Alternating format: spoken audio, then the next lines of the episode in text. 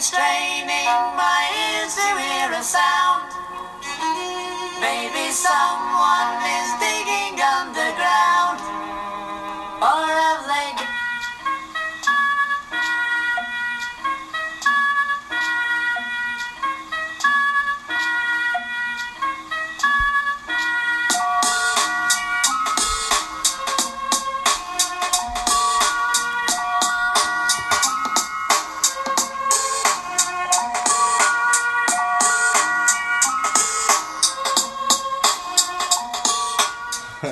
Abracadapod module 114, bonjour. Aujourd'hui dans la série Abracadalloween, un podcast sur la magie noire du cinéma, le chef-d'œuvre de Tob Hooper, Massacre à la tronçonneuse.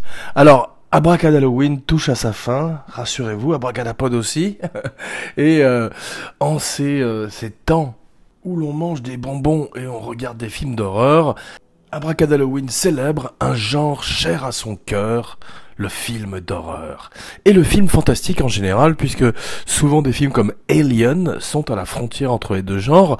Alors, c'est pas le cas de Massacre de la tronçonneuse, qui est euh, The Texas Chainsaw Massacre, qui est fermement ancré dans le genre de l'horreur, bien que il soit finalement très peu gore quand on le revisite aujourd'hui par rapport au film actuel et en particulier la vague du torture porn qui a sévi euh, au début des années 2000 avec des films comme Saw ou Hostel. Les films de euh, Saw sont pas mal, certains.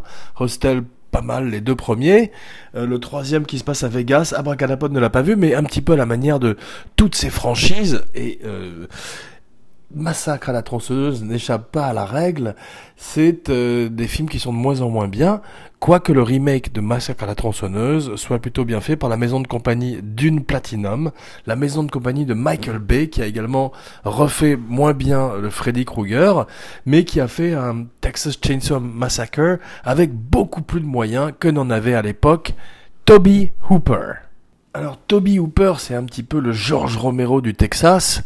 Il a, euh, il ferait toute sa carrière en faisant uniquement des films d'horreur. Il n'essaierait pas d'échapper au genre comme Wes Craven le ferait plus tard en faisant un film de violon avec Meryl Streep et passerait sa vie à faire des films d'horreur euh, de moins en moins bons malheureusement, euh, mais il en ferait certains très intéressants comme un film qui s'appelle Fun House, qui est un film euh, qui se passe dans un une espèce de, euh, de foire la nuit hantée avec euh, des clowns maléfiques comme les aime Abracadalloween.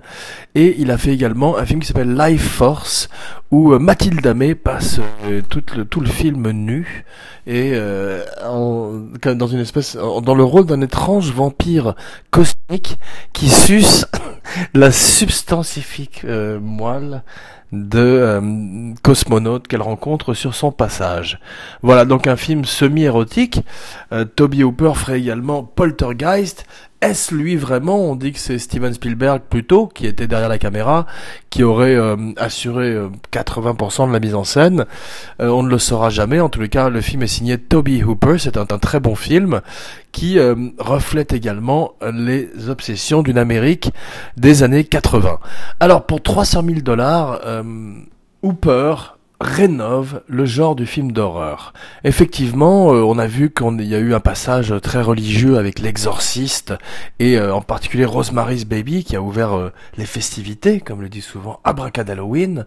Eh bien, Toby Hooper, lui, prend Psychose de Alfred Hitchcock, le met dans un shaker sanglant avec Délivrance et et un soupçon de head gain, deux doigts de head gain qui effectivement est le serial killer qui a probablement inspiré les meilleurs films de l'histoire du cinéma que sont Psychose, le massacre à la tronçonneuse et plus récemment le silence des agneaux. C'était une espèce de redneck qui habitait dans les bois et se confectionnait des vêtements de peau à partir de ses victimes ainsi que des lampes de chevet. Euh, il a été arrêté heureusement et euh, dans les années 50 et a euh, obsédé les cauchemars de tous les Américains pour les années à suivre. Euh, il faut noter aussi que euh, l'Amérique est déchirée par le Vietnam, par les droits civils, par le Watergate et également très récemment par la famille Manson, qui est une autre famille dégénérée qui fait un petit peu écho aux hillbillies, aux rednecks euh, malades qui peuplent le film de Toby Hooper et qui sont les ancêtres de tous les personnages des films de Rob Zombie dont Abracadapod a parlé souvent ces temps-ci. Rob Zombie n'est pas un metteur en scène qu'Abracadalloween aime énormément. Abracadalloween aime l'homme, sa personnalité et sa musique et ses goûts. Un petit peu une espèce de Tarantino du film d'horreur, un homme qui a des meilleurs goûts que ses films et qui filme très bien aussi. Abracadalloween ne peut pas en dire autant.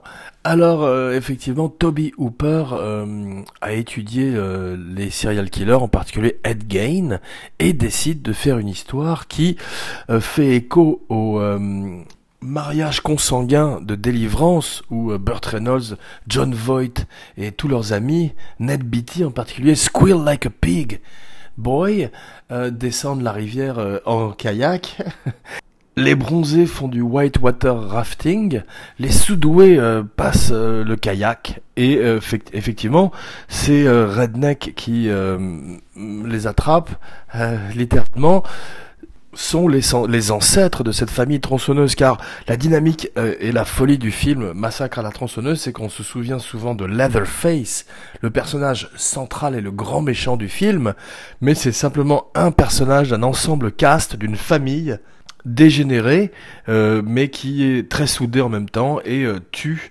ensemble reflétant euh, une famille américaine devenue folle.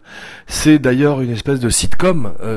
le film est plus filmé comme un documentaire à part euh, l'absence de moyens, un petit peu la manière de La Nuit des Morts Vivants de Romero, mais euh, il a également ce côté satirique de Romero, et on le voit en particulier dans toutes les scènes de la famille tronçonneuse, un humour noir et terrifiant qui reflète une époque, une violence, euh, qui est ce retour des soldats après le Vietnam.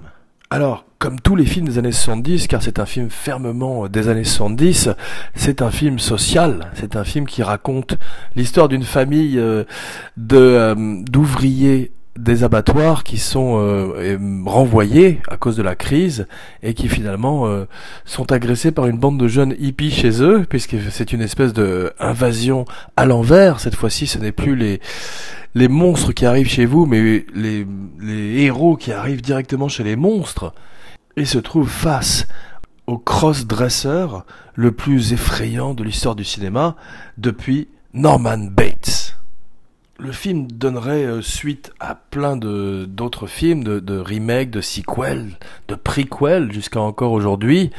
Euh, certaines sont plutôt réussies comme celle de produite par Michael Bay dont Abracadalloween parlait précédemment, mais pour la plupart elles sont assez ridicules, en particulier celle tournée par Toby Hooper, qui après avoir fait deux gros bids avec des films de studio, donc des films où il a eu un budget plus conséquent, qui sont euh, Invasion from Mars, un film qu'il faudrait peut-être revisiter et qui est la première recommandation de la semaine et Life Force dont Abracadalloween parlait précédemment avec Mathilda May nue. Donc il faut revisiter également. Juste au nom de la recherche bien sûr.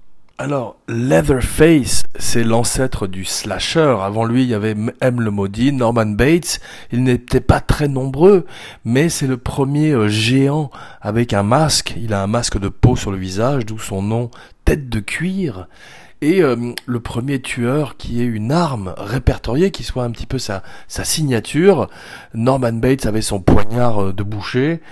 Freddy Krueger son gant avec des griffes, eh bien Leatherface c'est la tronçonneuse et euh, Toby Hooper se servirait allègrement du bruit de la tronçonneuse, bien que comme on le disait précédemment, le film est finalement assez peu gore et euh, offre une violence beaucoup plus psychologique que physique. Alors, Abracadapod se rappelle que euh, dans les années 80, le film était presque considéré comme un documentaire, comme un film snuff, et que les bandes annonces qui passaient à la télévision euh, offraient des images d'une jeune fille courant euh, dans la forêt poursuivie par ce monstre au visage dissimulé et qui finissait par l'attraper et faire son travail d'ouvrier d'abattoir en l'accrochant à un croc à boucher, une des scènes les plus violentes de l'histoire du cinéma, encore jusqu'à ce jour, et qui ferait que le film serait banni dans euh, plusieurs pays, dont l'Australie, et ferait partie de ce que les Anglais appelaient les video nasties, ces, euh, ces vidéos, ces VHS qui, qui, circuleraient sous le manteau en Angleterre et seraient bannis dans les vidéoclubs.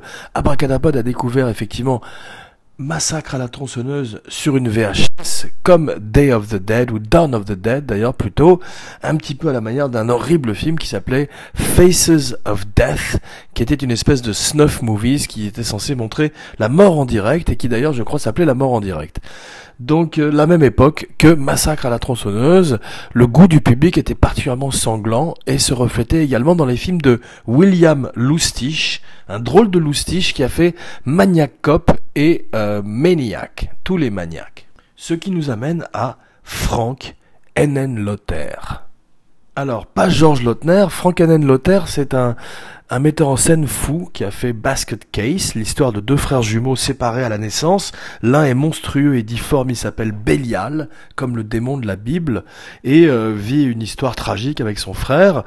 Il y aurait plusieurs films également, d'une franchise de plus en plus euh, fragile et médiocre, comme les massacres à la tronçonneuse. Euh, Texas Chainsaw Moussaka, ça s'appelait en Grèce. Aujourd'hui, Abracadapod voudrait lever son chapeau, lever son verre de sang à ces soldats du film Gore, que sont euh, Frankenenlotter et Tob Hooper. Frankenenlotter en particulier pour un film qui s'appelle Brain Damage, Elmer le remue-ménage en français, qui racontait les histoires d'un d'un jeune homme qui faisait un, pacte faustien avec une espèce de créature extraterrestre, une espèce de, de crotte, il faut bien le dire, qui ressemblait euh, à une marionnette ratée du Muppet Show et euh, qui s'accrochait à la nuque de ses victimes, leur offrant un puissant euh, hallucinogène psychédélique en échange de cerveaux frais à la manière des zombies de Romero. Donc c'est un film qui était très drôle, très gore, très grindhouse, très série Z et euh, plein d'un humour noir qui peuple le cinéma d'horreur américain et qui réjouit Abracadapod et Abracadalloween car ils sont les dignes descendants de Mad Magazine et EC Comics dont nous avons parlé lors de la dernière avec Creep Show. Alors ce jeune homme, une fois qu'il a Elmer accroché à sa nuque, se croit invincible, il est dans une espèce de roche de cocaïne, euh, c'est les années 80 après tout, le film a probablement été fait de la même façon, il fait écho à un autre film qui s'appelle Street Trash, où un alcool terrifiant décimait des clochards dans les rues de New York, le, New York pré-Giuliani, le New York de Death Wish, le justicier dans la ville. Abracadalloween aimerait kickstarter un remake de Brain Damage, Elmer le remue-ménage, avec des effets spéciaux plus sophistiqués, euh, toujours mécaniques, toujours pratiques sur le plateau, mais racontant les aventures de Elmer à travers les siècles, car il est censé être une créature millénaire. Et Abracadalloween pense qu'il serait intéressant de le voir accroché à la nuque de Magellan, de Adolf Hitler et plein de figures du, euh, de l'histoire et euh, et voir comment cette puppette de l'enfer a, influencé leur comportement. À propos de gore et de puppette de l'enfer, le gore n'est pas le genre préféré d'Abracadagore, d'Abracadalloween, mais euh, c'est euh, aujourd'hui une émission spéciale gore avec, avec un massacre à la tronçonneuse qui vient euh, du Texas, comme le meilleur barbecue, la famille euh, tronçonneuse est une spécialiste du barbecue, ils la vendent dans leur station-service, ça deviendrait une constante de films de redneck et euh, serait une partie essentielle du deuxième film, avec Dennis Hopper qui part euh, à la recherche de la famille tronçonneuse, dans un film qui se veut plus comique, un petit peu comme Army of Darkness, la troisième partie d'Evil Dead, sur laquelle Abracad Halloween a eu la chance de travailler, et qui est un petit peu raté aussi, car le mélange humour, humour noir et horreur est très difficile à réaliser. Euh, il est réussi dans le Texas Chainsaw Massacre, qui est beaucoup plus un film d'horreur qu'une comédie, et il est surtout réussi dans Evil Dead 2 et Le Loup-garou de Londres. Massacre à la tronçonneuse, comme La Nuit des Morts Vivants, comme Halloween, aurait beaucoup d'enfants, beaucoup de petits-enfants, comme La colline à des yeux de Wes Craven, et surtout comme Motel Hell, une autre recommandation de la semaine où un fermier et sa fille euh, font du chili con carne avec les invités de leur motel. Un motel qui s'appelle Motel Hello, mais dont la foudre et la tempête ont fait exploser le haut, et il ne reste plus que Motel Hell. Tout ça est une variante euh, de l'Auberge Rouge, un film qu'Abracadapod n'a pas vu avec Fernandel, et euh, un remake, je crois, avec Junio également, qu'Abracadapod n'a pas vu non plus, mais qui est toujours la même histoire de cannibalisme, et qui nous ramène à le Donner Party, qui sont ces cannibales dans la montagne américaine, référencés au début de The Shining dans la magnifique scène où Jack Nicholson conduit vers l'Overlook et son destin tragique pour terminer dans une photo le 4 juillet 1920 quelque chose. You've always been the caretaker. Massacre à la tronçonneuse est euh, très bien filmé. C'est mieux filmé que euh, Les Griffes de la Nuit. C'est mieux filmé que. C'est aussi bien filmé qu'Halloween, qu'en fait par car Toby Hooper, comme John Carpenter, sont des vrais metteurs en scène et avec le peu de moyens, finalement, deviennent plus inventifs, sont forcés euh, à être plus euh, créatifs. De même que Lou Beach euh, était obligé d'être plus imaginatif à cause de la censure, eux se servent de leur absence de budget pour faire un film qui est plus subtil et plus intelligent que s'ils pouvaient montrer chacune des, ou plutôt chacun des effets spéciaux auxquels ils ont rêvé.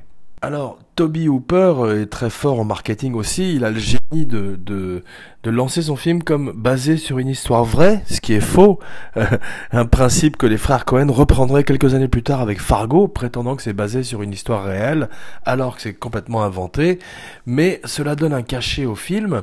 Et Toby Hooper expliquerait par la suite que c'est parce que euh, le gouvernement leur avait menti, avait menti aux Américains depuis tellement d'années que c'était une espèce de satire, une fois de plus, une caricature de la société américaine. Une société qui est en pleine explosion, en pleine mutation.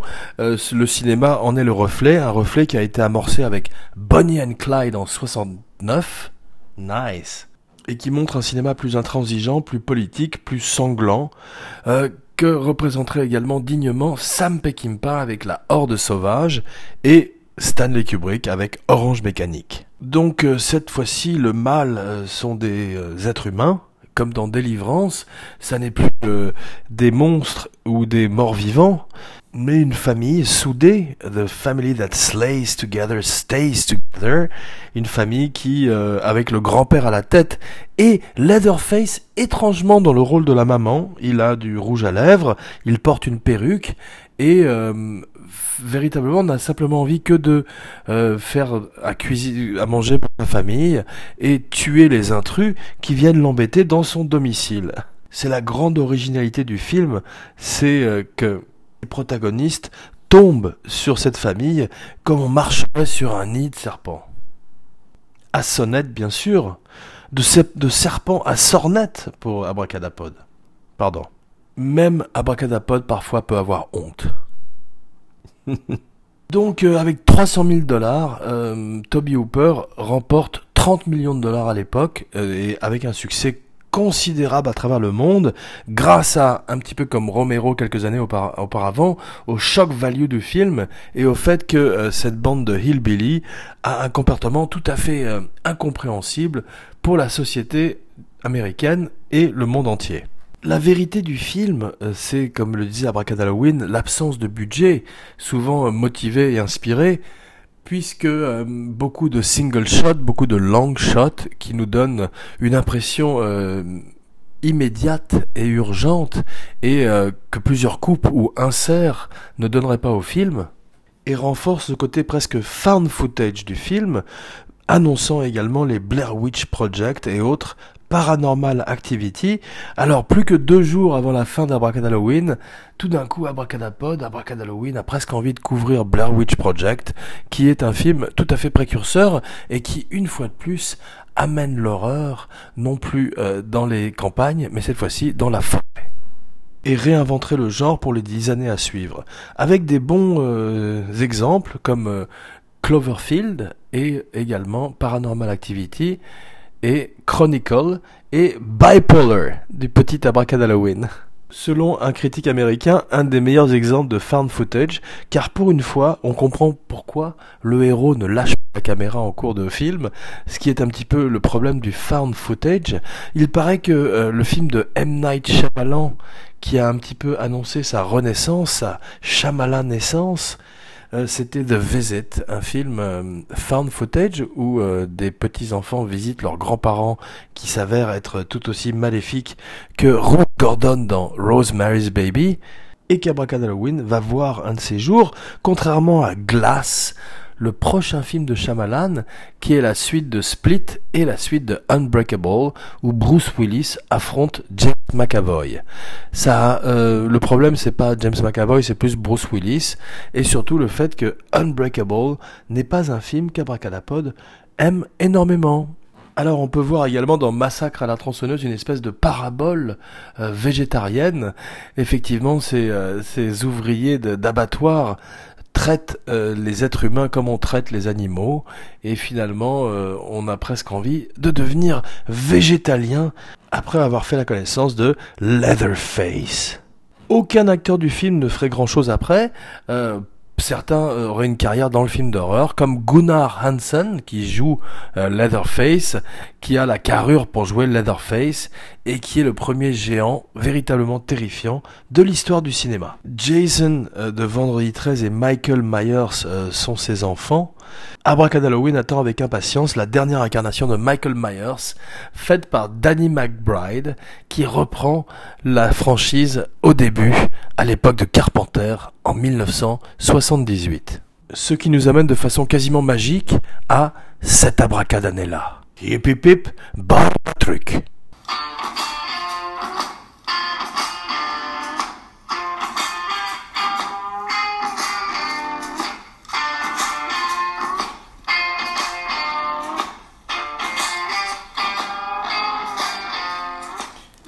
1974. Juste une des plus grandes années pour euh, le cinéma, pour le funk et pour Mel Brooks qui fait Young Frankenstein et Blazing Saddle, Frankenstein Jr. et le shérif est en prison la même année Francis Ford Coppola fait Le Parrain numéro 2 et La Conversation.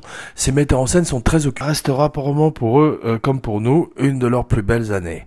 Euh, la Tour Infernale. Steve McQueen affronte Paul Newman littéralement. Euh, aucun des deux ne veut avoir son nom après l'autre. Steve McQueen compte les répliques du film et euh, finit par accepter pour beaucoup d'argent de jouer le rôle du chef des pompiers. Ça rappelle un petit peu la lutte entre euh, Fernandel et Bob Hope qui comptaient aussi leurs répliques en faisant un film ensemble et Bob Hope avait fini par dire donnez-lui toutes les répliques s'il le veut. Amenez-moi la tête d'Alfredo Garcia, euh, c'est pas une demande personnelle, c'est le titre du film de Sam Peckinpah. Il est listé comme une comédie euh, sur IMDB, ça prouve que l'époque était particulièrement violente et euh, donnerait naissance à Death Wish, la même année dont Abracadapod parlait précédemment, un film qui va être fait en remake une fois de plus avec Bruce Willis malheureusement et mis en scène par Eli Roth qui a fait le très bon Hostel 1, Hostel 2 et qui jouait le Bear Jew dans le très bon Inglorious Bastards de Quentin Tarantino.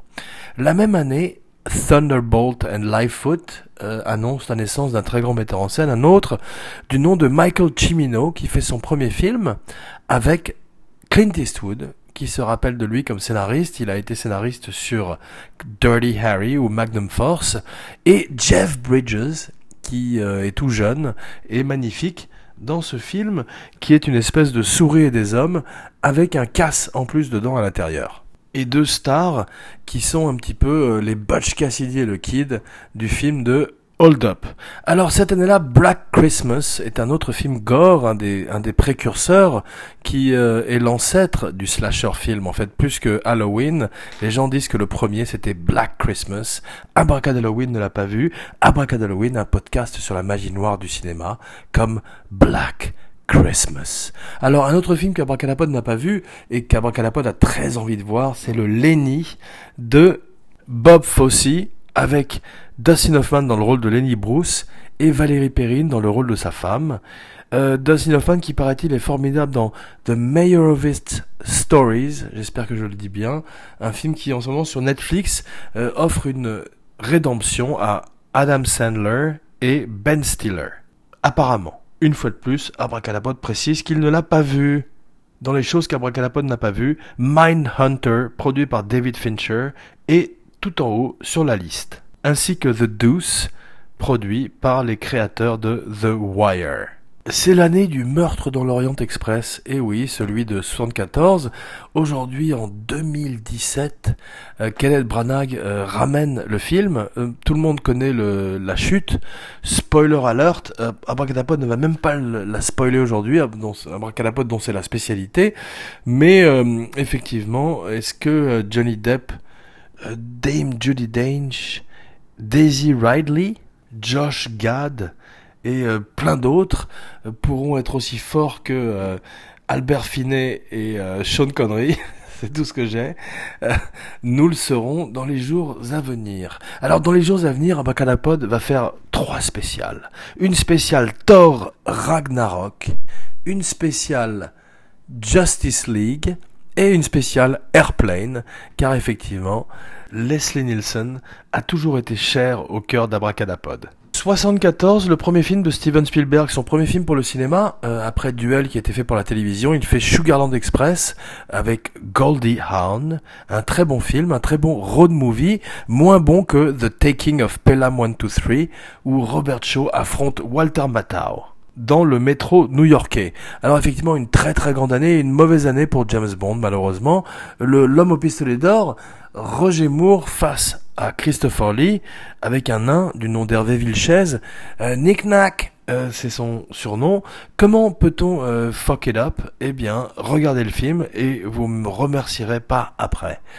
The Man with the Golden Gun. Très bonne bande son de Lulu, ceci dit. John Carpenter né à la vie, Dark Star, l'ancêtre d'Alien, euh, Brian De Palma né à la vie, Phantom of the Paradise, et Dirty Mary and Crazy Larry. Alors, Abracadapod n'est pas un énorme fan de poursuite de voitures, mais celui-là vaut vraiment le coup, car c'est un film magnifiquement 70s. À propos de films magnifiquement 70s, Les Valseuses, 74, Bertrand Blier, né à la vie aussi, et euh, annonce une très très grande carrière qui se poursuivrait magnifiquement jusqu'à à peu près euh, Merci la vie justement, je crois que ça s'appelait ou Viva la vie. Non, ça c'était Le Louche. Un film euh, où Charlotte Gainsbourg rencontrait Anouk Grimbert et son dernier bon film est probablement donc Trop belle pour toi. Tweet at me. Alors, euh, la même année, Mélodie d'amour chante le corps d'Emmanuel. Emmanuel, juge Jacquin, euh, ne l'a pas vu. L'abracadapod n'a lu que les articles dans Playboy. Et n'a jamais regardé les photos. Abracadapod préfère Hustler et vous invite à revisiter le film de Milos Forman qui s'appelle The People vs. Larry Flint et où Woody Harrelson offre la plus grande performance de sa carrière. Une année où, qui voit euh, à la fois Foxy Brown et Zardoz ne peut pas être foncièrement mauvaise. Effectivement, Pam Grier est sublime, Sean Connery est risible dans une culotte rouge, dans une couche rouge, et euh, part en Irlande faire un étrange film de science-fiction avec John Borman qui n'a pas pu obtenir les droits du Seigneur des Anneaux et qui a pris beaucoup de champignons et d'acide pour se consoler et a écrit Zardoz. Mr. Majestic, Mr. fucking Majestic, Charles Bronson, la même année que Death Wish, impose définitivement ce personnage de justicier dans la ville ou à la campagne. Le justicier des villes et le justicier des champs. Une très belle fable de La Fontaine. Freebie and the Bean, James Caan face à Alan Arkin, euh, qui joue un Mexicain très improbable, dans un film magnifiquement 70s où James Caan affronte un travesti euh, presque aussi effrayant que Leatherface, boum, la boucle est bouclée, euh, dans des toilettes au moment du Super Bowl. Donc Freebie and the Bean à revisiter, de même que The Yakuza, un film de Sidney Pollack, un metteur en scène mésestimé, où Robert Mitchum affronte la mafia japonaise. Dans quelques jours, Dope Halloween spécial malédiction, regarde Abracadamien, c'est pour toi, mais pour l'heure je vous quitte et vous souhaite un Happy Abracadalloween, Jean Weber, Jean Vénère, c'est mon nom de Crypt Keeper, signing off.